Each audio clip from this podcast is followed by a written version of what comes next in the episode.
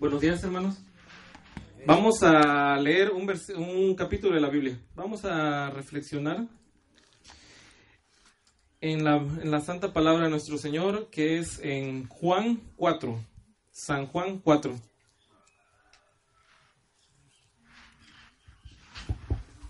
Nosotros en Mina tenemos la costumbre de poder eh, reflexionar en escuela sabática de un capítulo. Si los, cuando que nos han visitado se han dado cuenta de eso.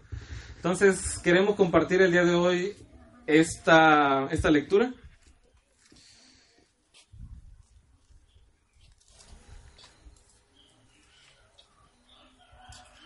Vamos a leer primero San Juan 4, 16 y 17. Dice, Jesús le contestó, Ve y llama a tu esposo y ven acá. Y respondió la mujer, No tengo esposo. Jesús replicó, Bien has dicho, no tengo esposo. El 18, porque cinco maridos tuviste y el que tienes ahora no es tu esposo. Esto has dicho con verdad. Saben, hermanos, nosotros siempre recordamos la historia de la samaritana y lo vemos desde el punto de vista de la, de la mujer de una mujer que ha sido mal vista, de una mujer que ha estado en pecado, pero nunca hemos visto la acción del Señor Jesús. Nunca, hemos, nunca nos hemos puesto a pensar por qué la mujer samaritana se sorprende mucho de que el Señor Jesús esté ahí en Samaria. Muchos de nosotros vamos a recordamos de que Samaria y Jerusalén en la antigüedad eran dos capitales de un mismo país. Eso es raro, ¿verdad? Es como si nosotros dijéramos, bueno, la Ciudad de México es la capital del sur de, México y Monterrey es la capital del norte de México. Eso no, no se ve bien en un país que tengan dos capitales. De hecho, Israel por mucho tiempo estuvo dividido en dos naciones. Y eso trajo no solamente conflicto interno, sino que las religiones, o la religión judía, la religión hebrea, se separó y tomaron caminos muy distantes. Con el paso del tiempo, Israel, que era las diez tribus del norte, fueron llevadas primero al cautiverio. A ver, hermanos, vamos a hacer una, un ejercicio. ¿Qué reino o qué imperio se llevó a las diez tribus de Israel del norte a cautiverio. ¿Qué imperio fue? ¿Qué imperio fue? Ese fue del sur. A Judea se lo llevó Babilonia. Pero a Samaria y a todo, a todas las tribus del norte, ¿quién se los llevó a cautiverio? ¿Lo recuerdan? ¿No? Asirios. Ese mismo reinado al cual le fue a predicar a Jonás. Ahora entienden por qué la negativa de Jonás de ir a predicar a esa nación. Es feo irle a predicar a un enemigo, pero aún así Dios nos pide que vayamos. Muchos de aquí tenemos justas razones para no ir y predicarle a muchas personas que conocemos en esta comunidad. ¿O no? ¿A cuántos de aquí hay una persona de aquí, no digan nombres, de aquí le secuestraron a su hijo, un mismo integrante de esta comunidad, y se lo llevó lejos y lo mató? A nadie, ¿verdad? Qué bueno. Pero aún así, Dios nos mandaría a que le predicáramos a esa persona. Está el ejemplo de Jonás. A veces juzgamos, se nos hace fácil juzgar a Jonás y a veces nos burlamos de que fue un profeta, un, un profeta a medias, porque, sí, a medias, ¿no? Y muchos nosotros tenemos eh, pruebas contundentes en la Biblia de que igual hasta se perdió Jonás. Porque no habla de un arrepentimiento de Jonás, de hecho se queda peleado con Dios. Entonces, Jonás tenía una justa razón para no ir a ese reino porque fueron los causantes de la división o de, eh, de que desaparecieran las diez tribus del norte de Israel. De hecho, por eso en la actualidad, cuando hablamos del pueblo de Israel, le decimos los judíos, porque son de la tribu de Judá. ¿Por qué, no decíamos, no, actualmente no decimos los benjaminitas? O bueno, o no sé cómo se puede decir de los de Manasés. Porque ya no existen. Son tribus que totalmente fueron desterradas por un rey. Después de que hubo ese, no sé, no sé si se le puede decir genocidio, porque, pero sí hicieron una, desaparecieron toda la cultura del norte de Israel y en su lugar, ¿qué, qué mandaron? ¿Qué pasó con, con, esas, con esos pueblos que quedaron, esas ciudades que quedaron abandonadas? El rey de Asiria, en, en, no lo vamos a leer, pero en Segunda de Reyes o en Crónicas, habla de que la tierra fue repoblada nuevamente. Pero ya no vinieron gente original de la tribu de Israel. Vinieron gente de otras partes del reino de Asiria. Los trajeron y habitaron. Pero esta gente no conocía la cultura de ahí, la religión de ahí. Y muchos leones entraban a las ciudades y los comían. No sé si se acuerdan de esa historia. Si no, se les va a quedar de tarea para que la busquen. Entonces, alguien les dijo al rey, al, emperador de, Asiria, y le dijo, ¿sabes qué? Manda algún sacerdote para que les enseñe nuevamente. Porque ellos están siendo atacados porque el Dios de esa tierra no está a gusto con sus prácticas. Ahora entendemos por qué los judíos, que ya habían sido deportados también, que les había costado mucho levantar sus murallas nuevamente, que habían escuchado el mensaje de Nehemías, el mensaje de Esdras, que le decían, no se mezclen con las gentes, gentes del mundo que provocó que ustedes se descarriaran de la palabra del Señor, no se junten con ellos. Entonces ellos decían, no voy a pasar por Samaria. No voy a pasar por Samaria. Hay una frase muy fea, pero es típica, dice, a que lloren en mi casa mejor que lloren en la suya a que Dios me destruya mi ciudad, mejor que destruya a los samaritanos. Yo porque voy a tener que pasar a contaminarme nuevamente con los samaritanos. Por esa razón, en los tiempos del Señor Jesús, con toda esa historia que ya ellos ya tenían en mente, decían, yo pasar por ese lugar donde abiertamente no quieren nada con Dios, ya qué paso. Sí llevaban una doctrina judía, más o menos, porque lo vamos a ver aquí en el capítulo 4 pero no era como lo de los judíos. ¿Qué costumbres tenía el pueblo judío en el tiempo del Señor Jesús? ¿Qué costumbres tenían? Tenían unas costumbres muy arraigadas, pero a veces al extremo. Eran cosas que ellos habían hecho alrededor de la doctrina de nuestro Señor para asegurarse por obras de que Dios ya no lo destruyera. Ejemplo, no caminar más de mil pasos. No sé cómo le hacían para calcular esa distancia, pero no caminaban más de mil pasos. Si una persona se dedicaba completamente a ser escriba, a ser este rabino, y su padre tenía necesidad, ya no se hacían cargo de su padre. Lo olvidaban y le decían, es que tengo prioridad con la casa de mi Dios. Er, era una cultura que ya había aprendido de su pasado de esas deportaciones, de esos cautiverios, pero la forma en que se trataban de proteger era por obras y se estaban descuidando a, sus vecinos.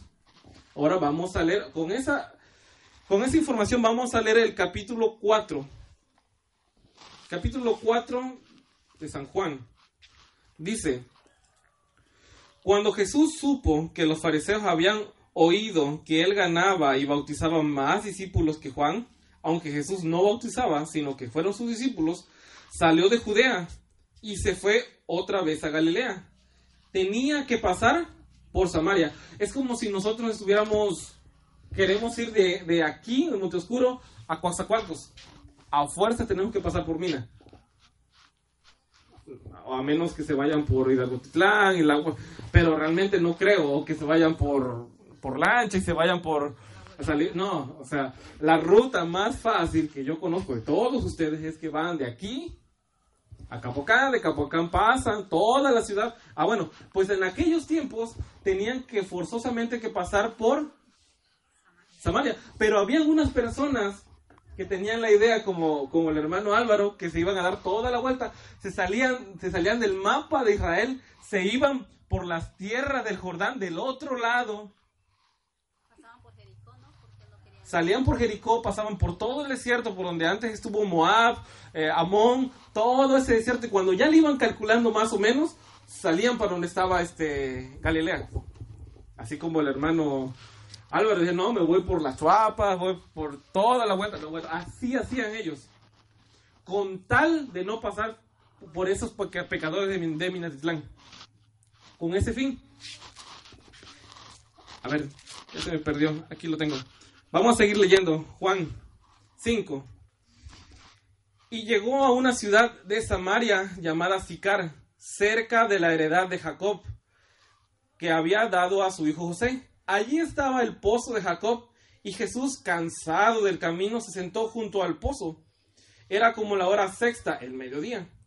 Vino una mujer samaritana a sacar agua, y Jesús le dijo, dame de beber, porque sus discípulos habían ido a la ciudad a comprar algo de alimento. Entonces la mujer samaritana le dijo, aquí viene el prejuicio, hermanos.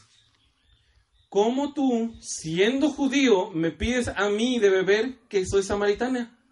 Porque los judíos no se tratan con los samaritanos. Hermanos, muchas veces nosotros, en nuestra tal vez buena intención de permanecer cerca de Dios, el camino correcto, a veces la gente de afuera se hace un concepto de, nosotros, de ustedes, que nos dice, ¿a, poco?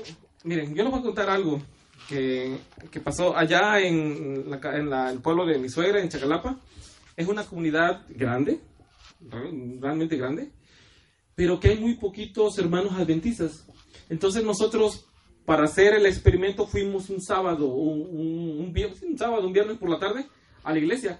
Se nos hizo raro que empezara tarde y que hubieran muchos hermanos que ya los conocíamos nosotros en la comunidad, que ya los conocíamos, pero que no sabíamos que eran adventistas. Selma, que es mi esposa, que es de, de ahí, digo, oye, ese señor es el de la tienda. Yo nunca supe que era adventista. Es más, es una persona seria. No habla con el pueblo. No se junta con el pueblo yo voy a empezar a especular aquí. Tal vez porque el pueblo es un pueblo muy católico, él para no mezclarse con el pueblo, no se lleva con el pueblo. Entonces, mi esposa se sorprendió y ellos se sorprendieron a ver, porque conocen a mi esposa desde muchos años, ahí creció y que la conocían que era una, una muchacha católica. ¿qué haces aquí? Entonces, esta mujer samaritana también tenía ese concepto de los judíos. Conocía a los judíos, pero no sabía que de los judíos se podía haber una comunicación entre ellos y los samaritanos. ¿Por qué? Por esa cultura que ya estaba. Yo soy seguidor del sábado, yo estoy bien, tú eres pecador, ni modos. El Señor Jesús llegó ahí y lo hizo. Él pudo haber descansado en cualquier otro lugar. Él pudo haber quedadose al camino. Una persona que pasaba le, le pudo haber pedido agua. No necesariamente en un pozo. Se conoce en la cultura de los, de, los hebreos de que ellos salían por agua en las mañanas y en las tardes. ¿Algunos de ustedes han estado en algún desierto, en una zona árida? El sol no es como aquí, aquí es bochorno, aquí uno se ahoga por, por la humedad, allá quema, o sea, el, calor de, un desierto quema, te arde la piel. ¿Qué hacía el Señor Jesús en un pozo a mediodía donde sabía que nadie iba a llegar? Era raro, de hecho se cuenta de que esta mujer salía al mediodía para que la gente no lo criticara, no la criticara. Todas las mujeres salían por la mañana, todas las mujeres salían por la tarde. Ahí tenemos el caso de, el siervo de, de, Abraham que fue a buscar esposa para Isaac. Llegó a un pozo, pero no llegó al mediodía. Llegó a la hora en que las doncellas. Exacto, pero esta mujer no salió a la hora de las doncellas, evitando cualquier mezcla. Y ahora se encuentra un judío sentado que por el aspecto del Señor Jesús era un nazareno. No sé si ustedes saben que los nazarenos no se miraban como cualquier persona. Un nazareno tenía ciertas características, entre ellas el pelo. En una cultura donde eran muy cuidados los, las formas, las formalidades, que alguien eh, fuera nazareno decía, es una persona consagrada. Entonces, una samaritana ve a un judío y todavía nazareno y que le hable Hermanos, muchos de nosotros consideramos a varias personas como pecadores. Así los tenemos en nuestra mente. Y a veces nosotros nos alejamos de ellos.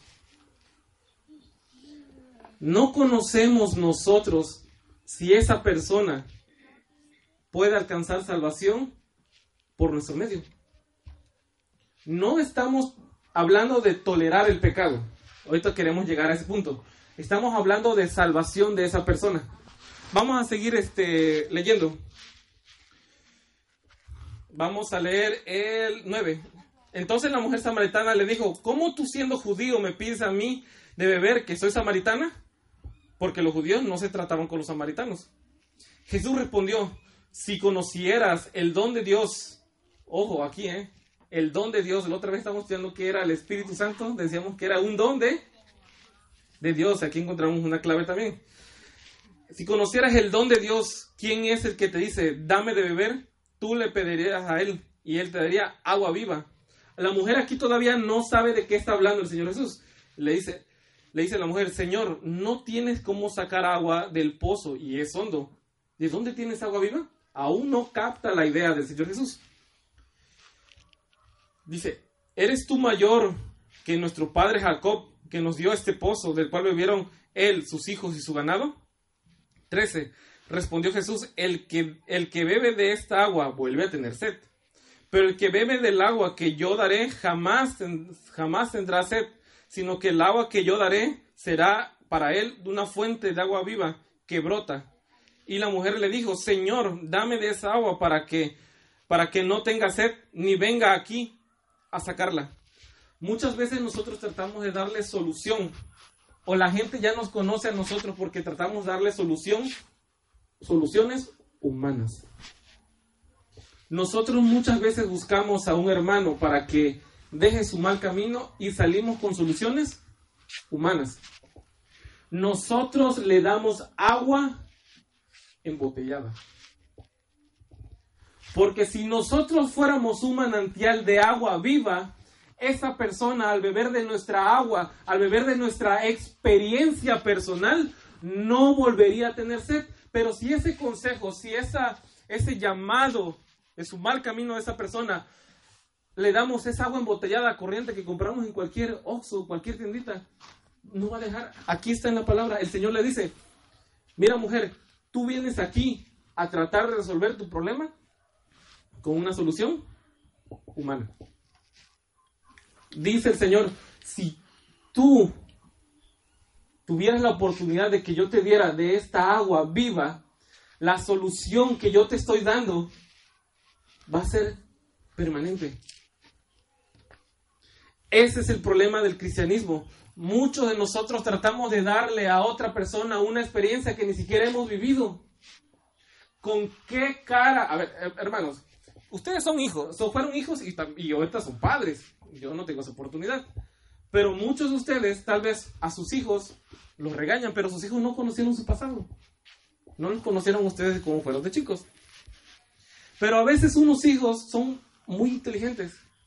Y cuando el padre llega y lo regaña, mira hijo, tú no hagas esto, esto, eso. Hay unos niños que son bien avispados y dicen, pero tú también lo hacías.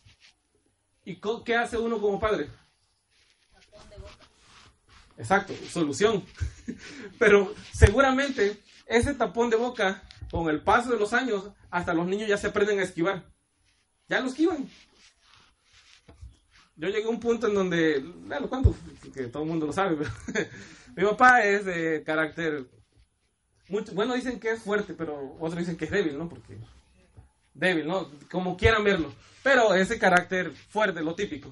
Entonces él, cuando yo era chico, pues cuando agotaba todas las instancias, había un cinturón café por ahí, me pegaba. Yo llegué a tener altura, a, a, poder subirme al ropero y escondí el cinturón, por obvias razones. Encontraba, a, empezaba a buscar salidas. Después pasó el tiempo, ya no me pegaba con el cinturón, sino con el que traía el puesto.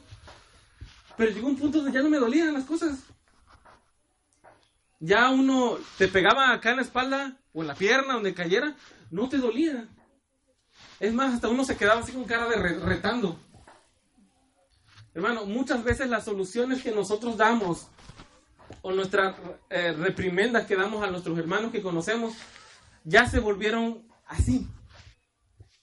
Porque son soluciones humanas. A veces la mejor forma de que un hijo entienda es con el ejemplo del padre. Si yo le digo a mi yo todavía no tengo hijos, pero me pongo en ese, en ese, en ese contexto. Si, yo, yo soy mucho dado a, la computadora, a estar en la computadora, no tanto en el celular, en la computadora.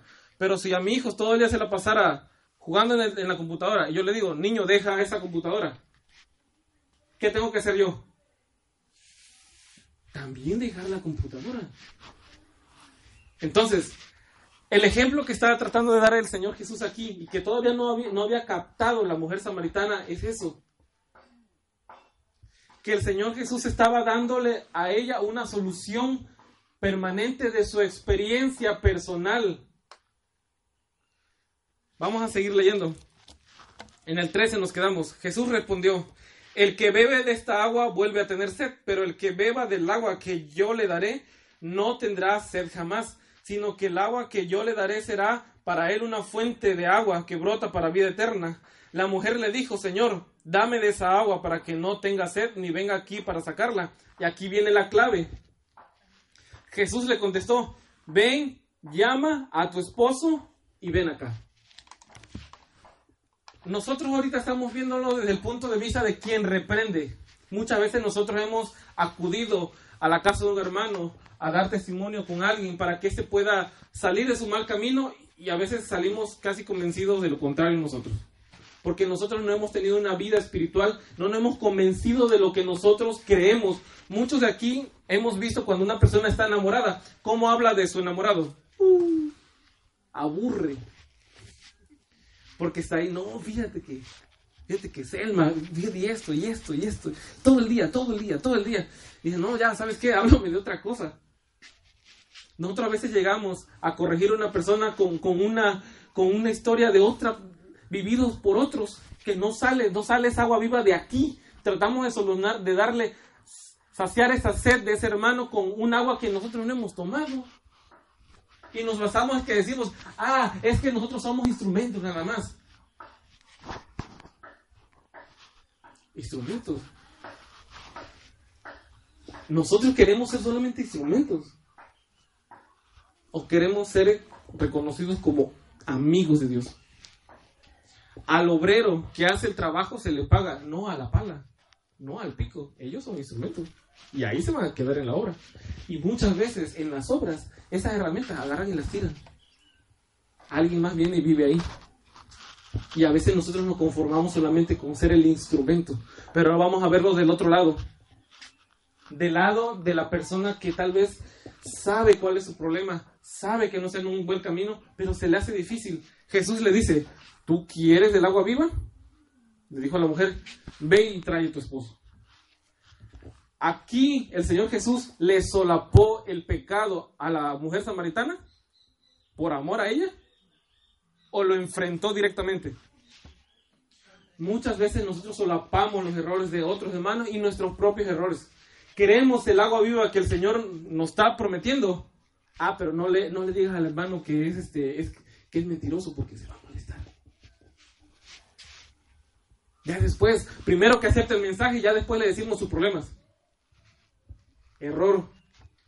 Nosotros, miren, eh, durante la semana hemos estado viendo unos videos que la hermana Lila nos compartió y hemos aprendido de que muchas veces nosotros vemos la escritura desde el punto de vista de los griegos los griegos miraban de una manera a la cultura judía, los romanos adquirieron esa cultura griega y ahora las personas que escribieron esta Biblia, las personas que conocen el Evangelio aquí en todo México, que son los católicos, nos han transmitido una forma de ver la Biblia totalmente distinta a la cual no está escrito aquí tenemos que voltear a ver a las escrituras desde un punto de vista judío.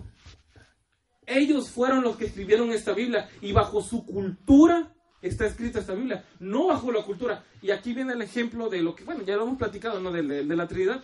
es una cultura, es una forma de ver griega. Los judíos no tenían ni idea de que eran tres. Nada, no tenían por la mente esa idea. Ahora, en esta cultura, un hombre judío totalmente apartado del pueblo samaritano va y confronta directamente a una mujer samaritana y le dice, ok, yo te voy a dar la solución. Pero primero ve y tráeme a tu esposo. ¿Y qué fue lo que le dijo a la mujer?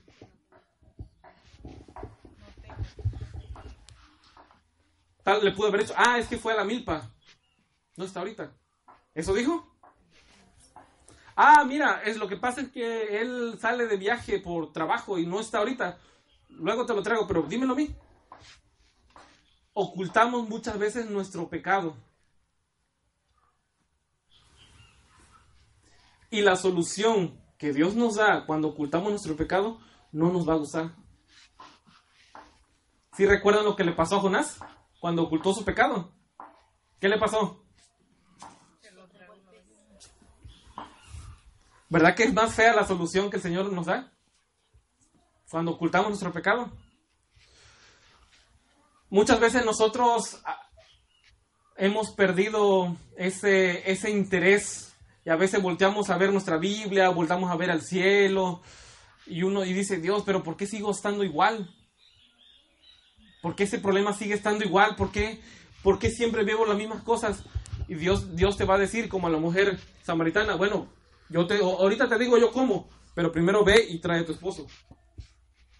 Primero ve y tráeme ese delito que cometiste, que tú solamente conoces. Confiésamelo. Dímelo. Y vamos a hablar de tu solución. ¿Y qué le decimos? Ah, sí, pero fíjate que no tengo dinero como, cuando un niño está tratando de esconder las cosas. Oyes, ¿tú te comiste las galletas? Este, no, no, pero oye, mi hermanito saca otro tema. Así somos nosotros con Dios. Le hemos estado sacando muchos temas a nuestro Señor. Le pedimos por nuestra salud, le pedimos por nuestro trabajo, le pedimos por nuestros hermanos, por nuestros primos que no conocen la palabra de Dios, que, que allá vaya y haga el milagro y, el Señor nos está viendo. ¿Saben qué significa el fin de la gracia? Significa que el Señor va a dejar de estar preguntando, ve y trae a tu esposo. Eso significa el fin de la gracia. Significa que ya va a dejar de estar tolerando nuestras mentiras todos los días cuando oramos a nuestro Dios. ¿Sabes qué? La hermana, yo siento, Dios, ¿sabes qué? redarguye el corazón de la hermana porque yo siento que es media mentirosa. Ah, pero el mío no.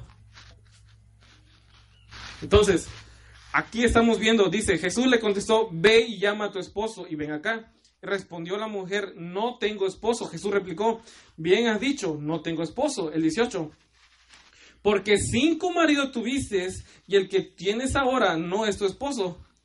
Esto has dicho con verdad. La mujer respondió, Señor, veo que tú eres profeta.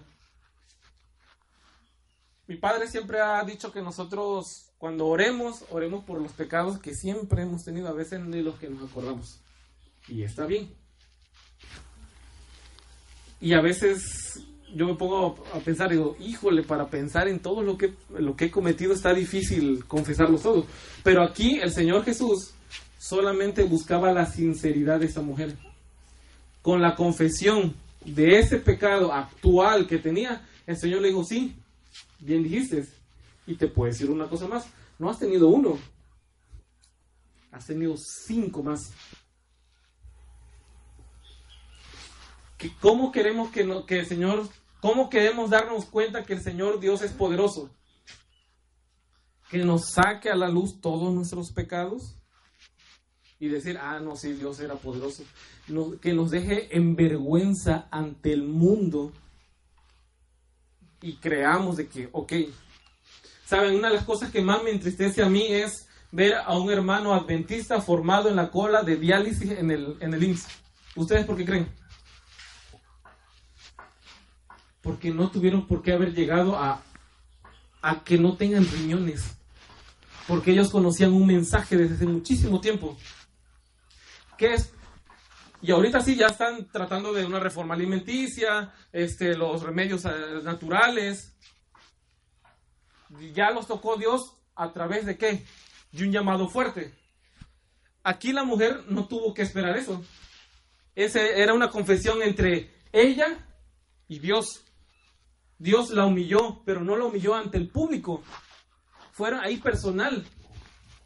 Nosotros los hombres sí nos gusta exhibir los pecados de la gente. Vemos el ejemplo de cuando los judíos trajeron a la mujer adúltera ante Dios, ante el Señor Jesús. Y ahí la tiraron. Muchos dicen que la trajeron desnuda y ahí la aventaron. Ahí como la encontraron, la trajeron. ¿Y el hombre? Bueno, pero el caso ahorita es la mujer. Sí, hermana. Eran los mismos que la usaban como mujer. Ok. Entonces agarraron y la aventaron ahí. Así, así actúa el hombre. Así actuamos nosotros. Apuntamos con un dedo acusador. Apuntamos con un dedo acusador a las personas que sí vemos el pecado. El Señor Jesús, nosotros con el Señor Jesús vamos a tener un acercamiento y Él nos va a humillar, nos va a hacer doblegar, nos va a hacer ver nuestra condición que tenemos con Él. Y esa es la mejor cosa que nos puede pasar. Porque si el Señor Dios nos manda a llamar, nos manda a reprender, como siempre lo ha hecho, como buen padre que ha, hecho, ha sido siempre de todo el pueblo que lo trata de seguir, no nos va a gustar. El pueblo de Israel, ¿cuántas veces nos mandó a llamar? Muchas. Hubo ocasiones donde tenían que dejar sus casas e irse a las cuevas porque venían los amalecitas a comerse todo. Y ya después, ok, ya me acerco a Dios. Todo porque no confesaban sus pecados ante Dios.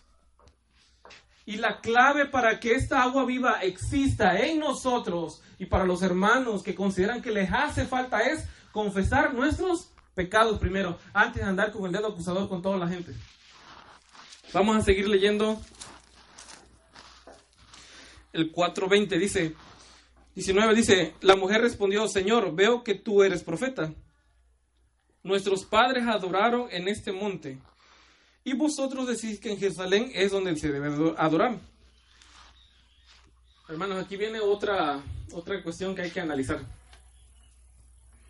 Muchos de nosotros ya a veces hemos visto, nos hemos arrepentido, tal vez los hermanos que nos visitan, que no son de la iglesia todavía, que no, que no nos frecuentan, dicen, ok, yo entiendo, yo entiendo el mensaje, yo entiendo que soy mal, yo sé que tengo que confesar mis pecados ante Dios, no ante una persona, ni siquiera con mi esposa, es con Dios. Y los pecados míos que afecten a mi esposa, voy yo con mi esposa, pero todos mis pecados con Dios. Ok, yo ya entendí qué debo de hacer. Ahora, ¿a dónde debo de ir? Los hermanos que me visitan de la iglesia formal me dicen que yo vaya allá, a la iglesia, o la iglesia grande o que me congrega a otra, otro templo. Mi esposa, mi hermano, mi prima, mi suegra me dice que yo venga aquí a ese grupito donde siempre se han reunido. ¿Qué hago ahora? Vamos a ver la respuesta del Señor Jesús. Jesús, en el 21, Jesús declaró, mujer, créeme, la hora viene cuando ni en este monte ni en Jerusalén adoráis al Padre. Vosotros adoráis lo que no sabéis nosotros adoramos lo que sabemos, porque la salvación viene de los judíos. Sin embargo, la hora viene y ya ha llegado en que los verdaderos adoradores adorarán al Padre en espíritu y en verdad. Y estos adoradores son los que el Padre busca. Dios es espíritu y los que adoran deben de adorarlo en espíritu y en verdad. Aquí, hermanos, vemos cómo el Señor Jesús no los está acusando por llevar una falsa religión. Porque ellos, el Señor Jesús le dice, Ustedes adoran lo que creen. Vosotros adoráis lo que no sabéis. Porque como les comentaba, eran una gente que no eran nativas de ahí y que estaban adorando algo más o menos. Tal vez nosotros hemos sido más o menos sinceros con Dios.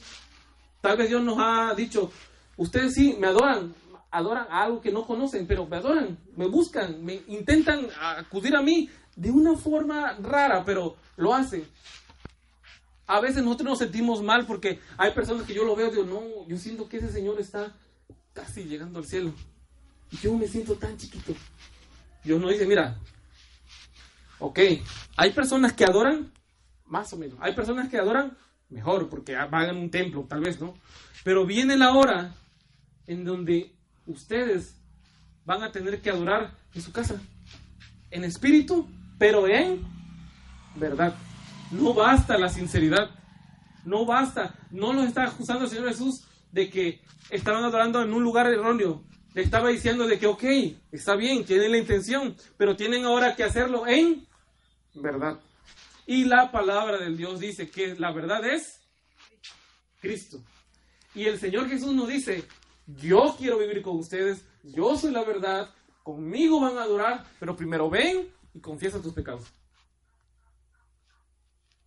Si no, no puedo habitar contigo. Si no vas a seguir tomando agua corriente, agua común. Muchas veces nosotros no hemos encontrado nuestro problema, no porque el Señor Dios no nos quiera dar la solución. Él es porque estamos pidiendo mal. ¿Cuántos de aquí nosotros hemos muchas veces hemos pedido un empleo? Pero también la solución no es un empleo. Tal vez nosotros estamos tristes en nuestro matrimonio, tal vez nosotros estamos tristes con nuestros familiares, pero el problema no es el disgusto que tuvimos con el familiar. El problema es que aún no, Dios no nos ha cambiado nuestro mal carácter. Y si no nos cambia nuestro mal carácter, vamos a seguir teniendo problemas con nuestros hermanos, con nuestros primos, con nuestros parientes. Así que nuestra oración no es, Señor, quítame este problema que tengo con mi hermano. No, es, Señor, quítame este mal carácter.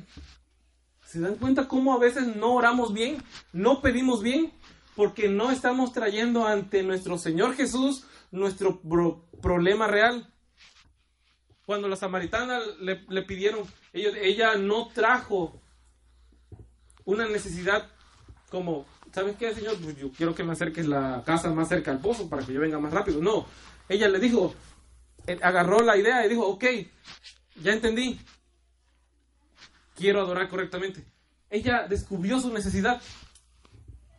Y por eso el Señor Jesús le dice, ok, van a haber personas al final de los tiempos que no van a necesitar de ir a una iglesia o a otra, sino en su casa donde estén dos o tres congregados en mi nombre, pero en verdad y en espíritu, y yo voy a estar ahí. Vamos a leer otra vez el 23. 4.23. Sin embargo, la hora viene y ya ha llegado que los verdaderos adoradores adorarán al Padre en espíritu y en verdad. Estos adoradores son los que el Padre busca. Dios es espíritu y los que adoran deben de adorarlo en espíritu y en verdad. 25. La mujer le dijo, sé que el Mesías llama, llamado Cristo, ha de venir. Cuando Él venga nos explicará todas las cosas. Jesús declaró, yo soy el que habla contigo. Hermanos, cuando nosotros empecemos a arreglar nuestro problema entre Dios y nosotros, Él nos va a dar a conocer lo que nosotros necesitamos. Muchos de nosotros nos esforzamos por conocer profecías, por conocer los tiempos, por conocer todo lo que hemos estudiado. Y hacemos bien. También la mujer samaritana lo hacía ella estaba enterada de que iba a venir un Mesías, de que iba a venir una persona que iba. Pero ¿cuándo se enteró de quién era el Mesías? ¿Cuándo se enteró? ¿Allá sola, sin confesar sus pecados? ¿O después de haber arreglado el problema que tenía ella con, con, con, con el Señor Jesús? Fue después. Y el mismo Señor le dijo, ¿sabes qué? Ese Mesías habla hoy contigo. Por eso dice la palabra de Dios de que ya no lo voy a llamar siervos, lo voy a llamar amigos. Y un amigo está enterado de lo que hace el Señor de la casa. Si nosotros primero nos volvemos su amigo del Señor, toda la demás información va a ser fácil. ¿Cuántos de aquí, yo me pongo uno de ellos, cuántos de aquí hemos planeado irnos lejos de la ciudad? Bueno, ustedes ya están lejos, pero lejos, abandonar nuestra casa, estar un poquito apartados, pero nos vamos a ir sin confesar nuestros pecados. Nos vamos a ir sin conocer el tiempo real de, cuándo salir, por, nombrar un ejemplo, nada más. Primero necesitamos hacernos amigos del Señor Jesús, amigos de su Padre, y Él nos va a dar a conocer todo lo demás que necesitamos. Hermana. Aún donde estemos, si llevamos todas estas cargas, creo yo, no vamos a recibir al Espíritu Santo, el derramamiento del Espíritu Santo. Porque es cierto, nuestras vidas necesitan de verdad estar verdaderamente santificadas para poderlo recibir. Entonces, aquí la clave de todo eso, hermano, es dejar de ser herramientas. Dejar de ser tal vez el bote que lleva el agua viva. Seamos nosotros el agua viva, directa.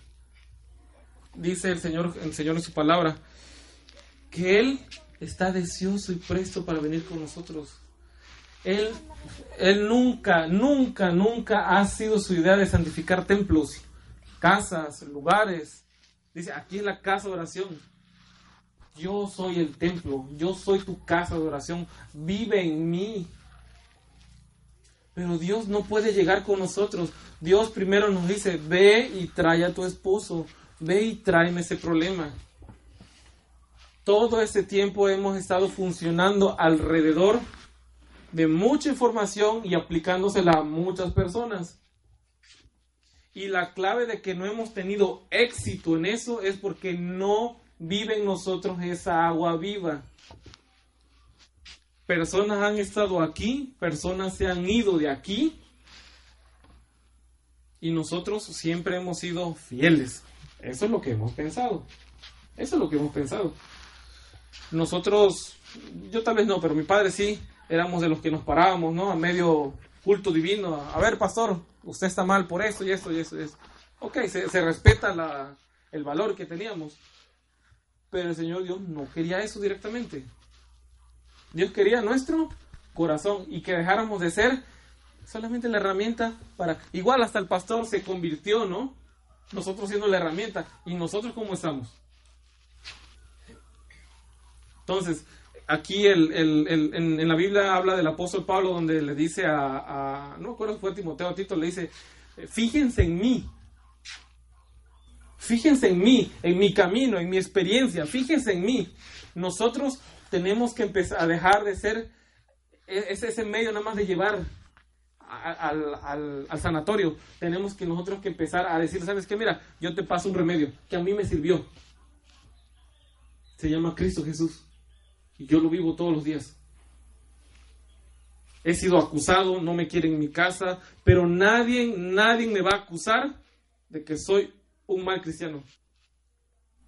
Mis propias creencias me han apartado de mi gente, claro que sí. Pero esa gente y esa familia no tiene de qué acusarme con respecto a mi comportamiento. Jamás. Entonces, vamos a leer Isaías para terminar. Vámonos al libro de Isaías. Ahorita encuentro el.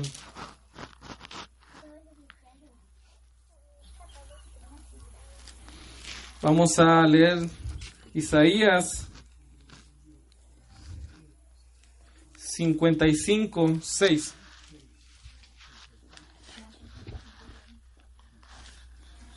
Isaías 55, 6. Dice, buscad al Señor mientras pueda ser llamado.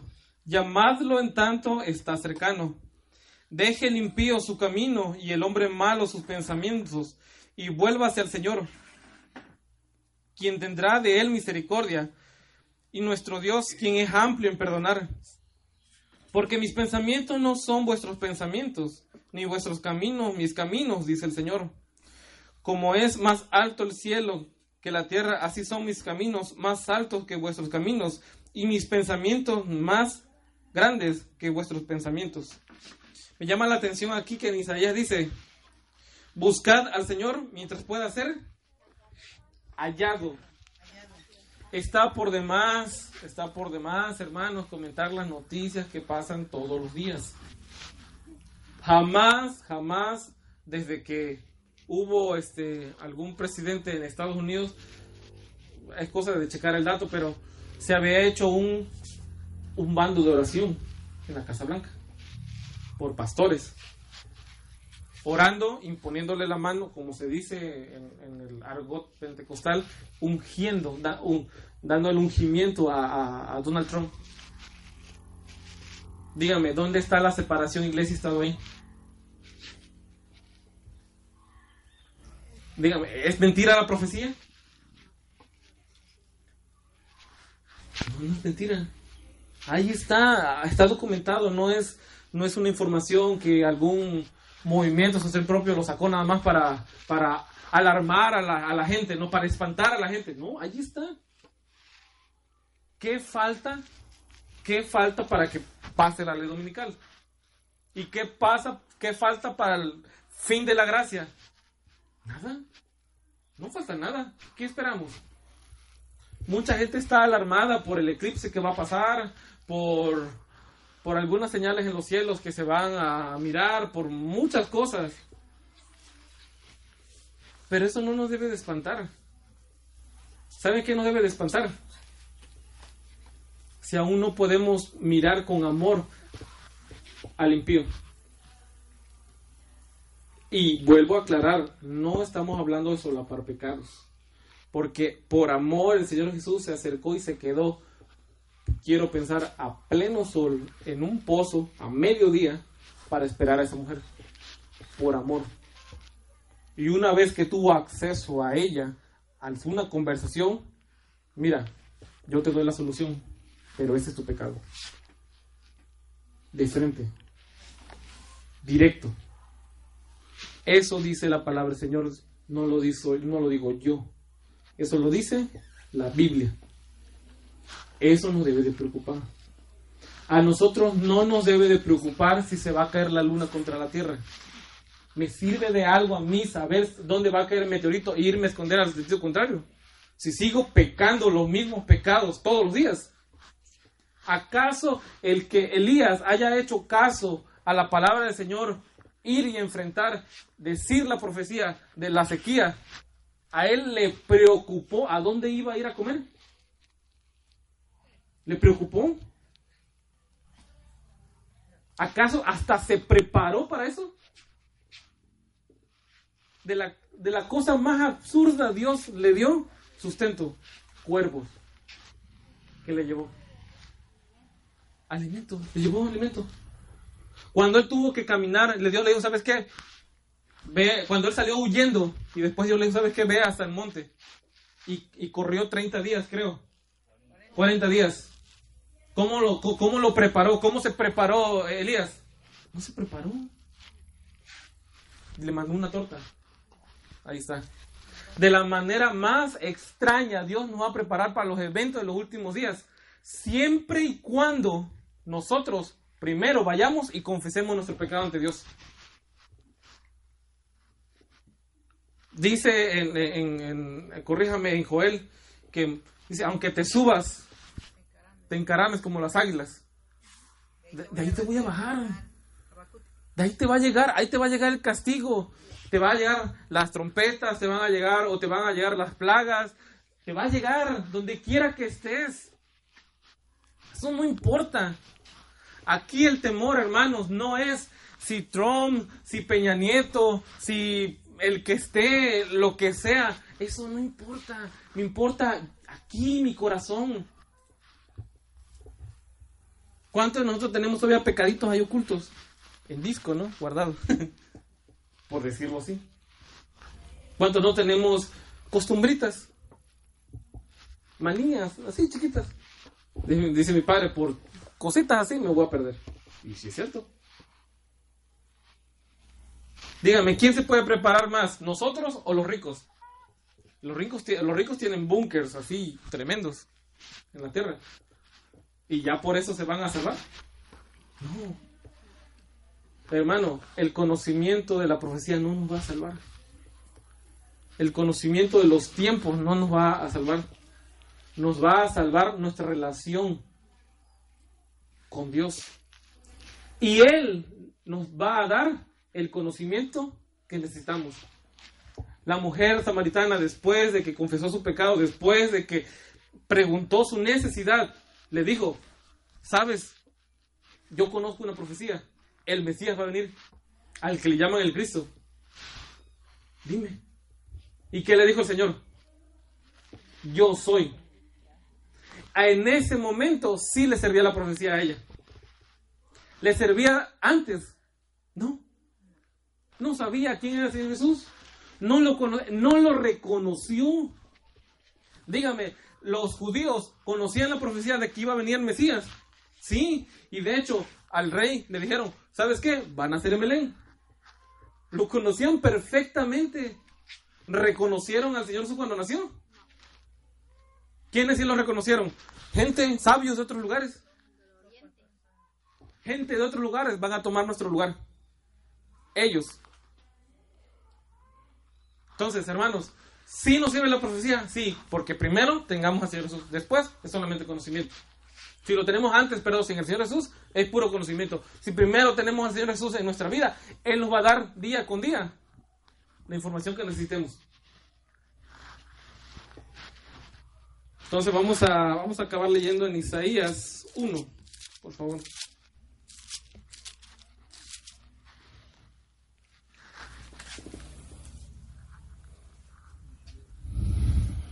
Ya adivinó mi padre, es Isaías 18. Isaías 18. Isaías 1.18, perdón, correcto. 1.18 dice, venid entonces y razonemos, dice el Señor, aunque vuestros pecados sean como la grana, como la nieve serán emblanquecidos, aunque sean rojos como el carmesí, vendrán a ser como blanca lana. Si queréis obedecer, comeréis el bien de la tierra. Y si rusáis y sois rebeldes, seréis consumidos a espada, porque la boca del Señor lo ha dicho. Todavía el Señor dice, vengan y razonemos. ¿Ustedes creen que el Señor está a nivel de que razonemos? Pero, este, ¿a quién le está diciendo que el Señor a los impíos? ¿O a su pueblo? No, a nosotros. Porque con el impío que va a razonar si no tiene conocimiento de, de causa, ¿no? Le estaba diciendo le está diciendo a su pueblo directamente. Entonces, hermanos, este mensaje que escuchamos el día de hoy es para la iglesia AR, por ejemplo. No, este mensaje está siendo dado hoy aquí, en Monte Oscuro. No se está escuchando allá en la escuela sabática, ahorita, donde queda ahorita la, la iglesia. ¿Sí, diga?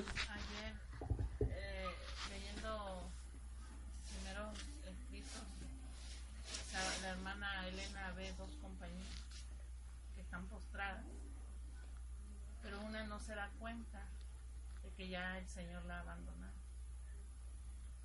Entonces yo me ponía a analizar de qué compañía somos. Solo ella, ¿verdad? Dice que Satanás está haciendo creer que ellos están avanzando con la obra, que Él sopla como si fuera el Espíritu Santo. Entonces, la verdadera compañía que sigue al Señor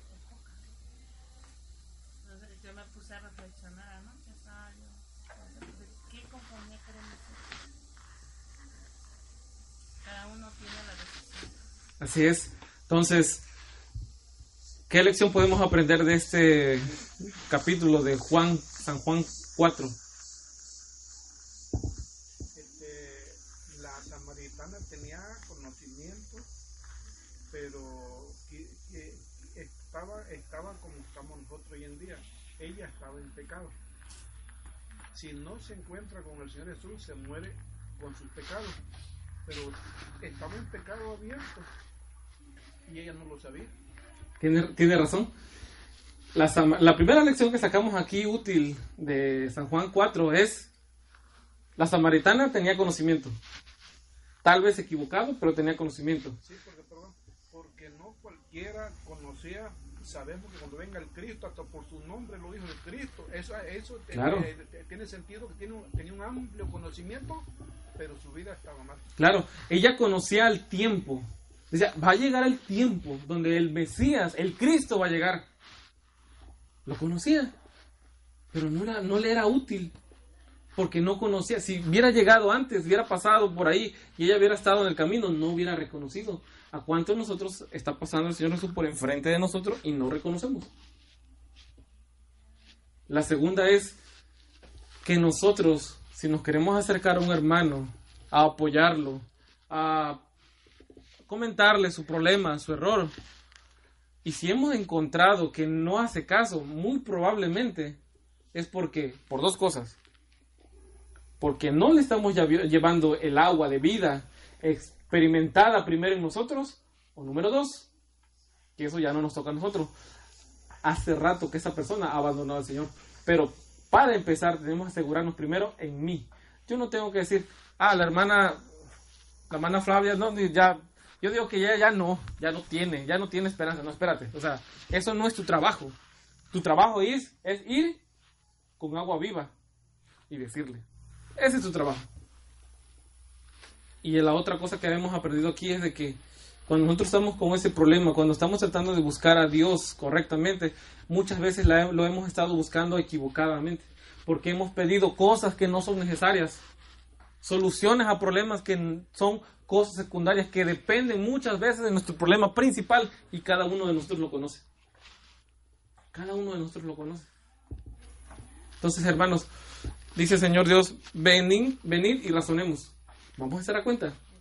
No importa tu pecado. Lo que importa es que tú lo confieses, que te acerques a Dios. Entonces, y solamente entonces, la información que tengas de mí, dice el Señor Jesús, te va a ser útil. Si no, voy a pasar enfrente de ti y no te vas a dar cuenta quién es el que estuvo contigo. Entonces, le damos gracias, Señor Dios, porque aunque hemos sido malos, aunque nos hemos equivocado mucho, mucho en este camino, Dios nos ha dado muchas oportunidades para tener ese tipo de reflexiones, para estar congregados, para aprender, para poder mejorar espiritualmente. Creo Dios de que hemos sido bendecidos grandemente por, por todo lo que hemos recibido en estos últimos años, la verdad. Ha caído mucha información de parte de Dios tremenda, pero lo que a mí me preocupa es de que tal vez esa información no sea de mucha utilidad y que solamente se quede así, como información que llegó. Y que lo básico, lo que hace muchísimo tiempo tuvimos que haber aprendido como experiencia personal, la hemos dejado atrás. Entonces, vamos a vamos a orar nuevamente, vamos a arrodillarnos. Vamos a orar, a hacer una oración al Señor.